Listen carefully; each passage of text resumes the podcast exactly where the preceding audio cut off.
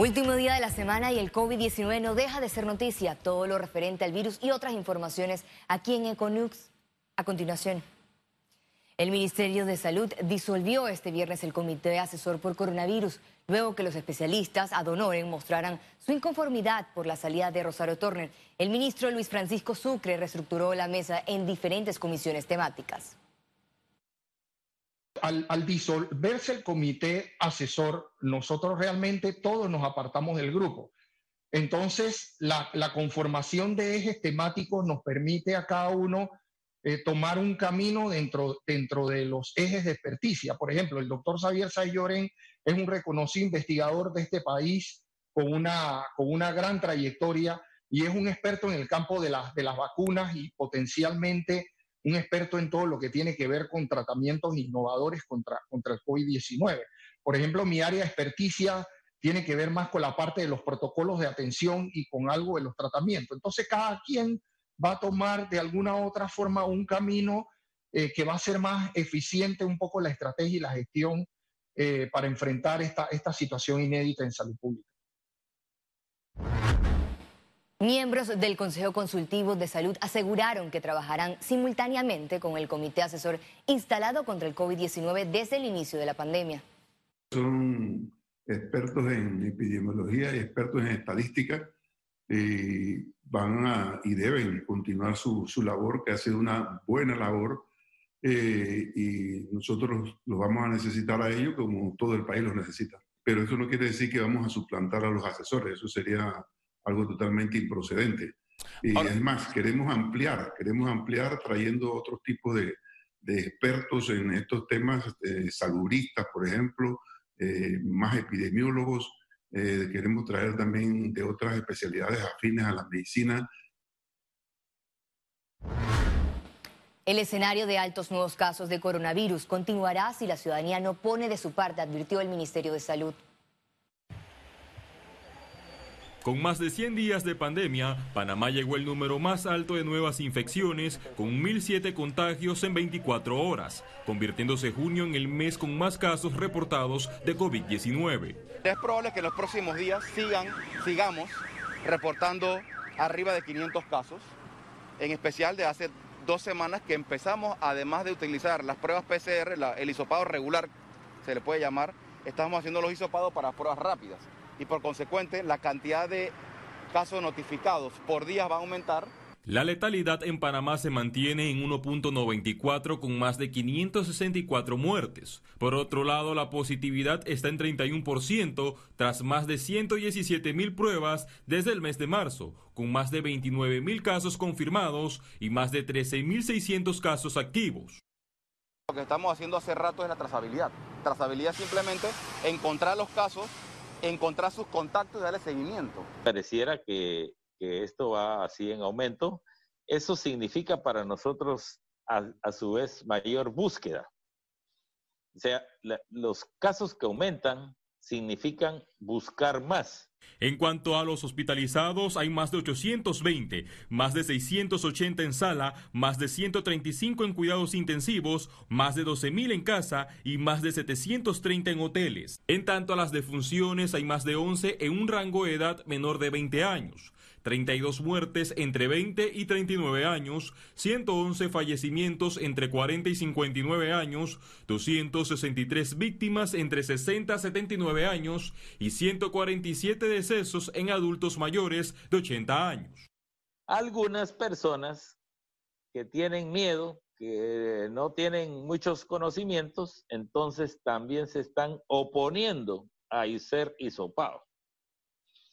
Y esto está haciendo un efecto contraproducente, negativo y totalmente en contra de la salud de ellos y de la población. El Ministerio de Salud realizó este viernes un recorrido de verificación y búsqueda de nuevos casos, donde en los próximos días podría establecerse cercos sanitarios en varios puntos por el aumento del RT de propagación. Félix Antonio Chávez, Econius. Este viernes el Ministerio de Salud reiteró la importancia de las medidas de prevención del COVID-19. El país registra hasta el día de hoy 868 casos nuevos. Hasta la fecha, las autoridades sanitarias reportaron 29.905 casos acumulados de COVID-19, 868 nuevos casos. Un total de 862 pacientes se encuentran hospitalizados, de los cuales 148 están en cuidados intensivos, 714 en sala, 15.270 pacientes recuperados clínicamente y 575 fallecidos. El Ministerio de Salud y la Caja de Seguro Social unieron esfuerzos para seguir realizando hisopados en el sector de Panamá Oeste y seguir captando a más contagiados de COVID-19. El personal médico visitó casa por casa para realizar 150 pruebas. Hasta la fecha se ha reportado más de 5.000 casos acumulados en este sector y el número de casos nuevos diarios supera los 100. La Caja de Seguro Social va a tratar de tomar una muestra de 150 hisopados. A pesar de la lluvia, eh, los equipos ya están preparados para ir no solamente eh, casa a casa a buscar los contactos, sino aquí en este puesto fijo en la Junta eh, Comunal de Chumical. El objetivo, localizar los contactos, captar positivos y aislar. El Ministerio de Salud negó haber aprobado la solicitud para el ingreso al país de Luis Enrique Martinelli. El MINSA a través de Twitter indicó que la solicitud del hijo del expresidente Martinelli fue remitida a las autoridades competentes sin mencionar los nombres de las entidades. En una carta, la Cancillería respondió al abogado de Martinelli Linares, Luis Eduardo Camacho, que el Ministerio de Salud es el competente para negar o autorizar las solicitudes de los vuelos humanitarios en medio de la pandemia por COVID-19. Juristas cuestionaron la falta de información y credibilidad que gira en torno al vuelo de regreso del hijo del expresidente de la República, Ricardo Martinelli, a Panamá.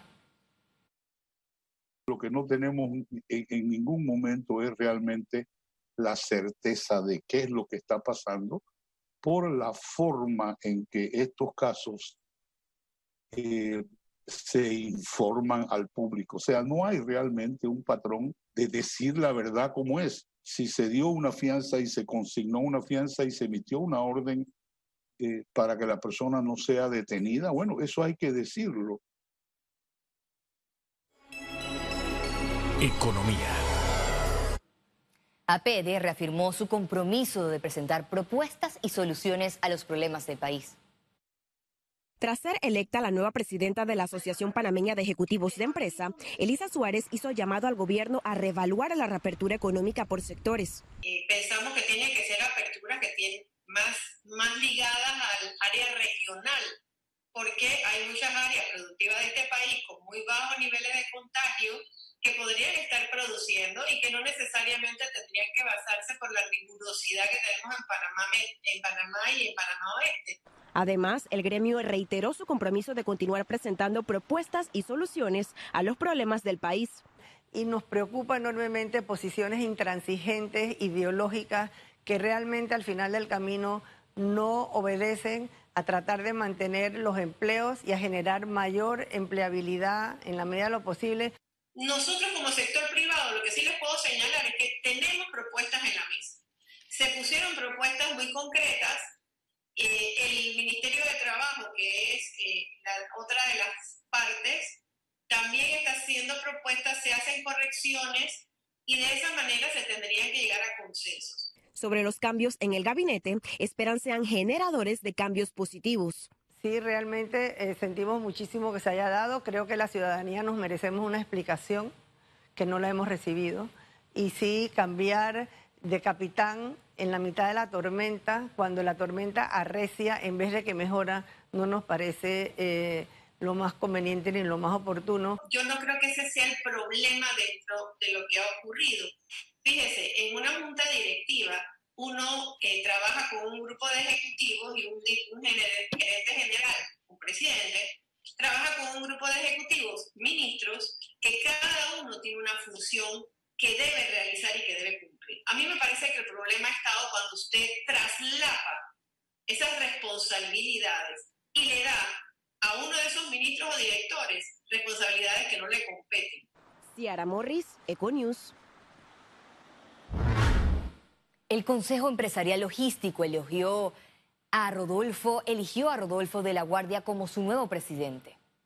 La principal petición de este Consejo al Gobierno es continuar con la agenda del gabinete logístico y la digitalización de procesos. Hacen un llamado a que más instituciones se sumen a ese trabajo, ya que aseguran que el sector tiene muchos retos desde antes de la pandemia. Hay dos vías. Está la vía internacional, que es la de sostenernos como país eh, eh, predilecto para el transbordo de contenedores. Eso ahora mismo, eh, entre el mes de enero y el mes de mayo, inclusive registró un aumento. Hubo un aumento en los volúmenes, un aumento importante, un aumento casi del 20% del, del, transbordo de contenedores a través de Panamá. El otro reto es la logística del mercado local, que se mueve dentro de nuestro país. Eso, igual que todo, está sumamente golpeado. Especialistas recomiendan invertir en tecnología y ciberseguridad para combatir comercio ilícito en el e-commerce. El comercio ilícito aprovechó la demanda actual de compras en línea para vender productos fraudulentos. Pero estas estructuras, te repito, están usando las redes sociales y están usando las plataformas de e-commerce como para poder vender sus productos, ya que el comercio, las tiendas están cerradas y el crimen organizado siempre se adapta rápidamente, es muy creativo y si se cierra una posibilidad por un lado, ellos ven otra posibilidad, otra ventana de oportunidad para hacer su negocio ilícito, que en este caso es las plataformas de e-commerce o redes sociales. La organización Crime Stoppers considera que una ley o norma en esta materia es de importancia. La regulación es fundamental y sobre todo el control por parte de las autoridades competentes en el tema en Panamá es fundamental. Estamos hablando de policía, Ministerio de Seguridad, aduanas, que están haciendo un excelente trabajo. Para combatir el comercio ilícito en el e-commerce, hay recomendaciones para las empresas.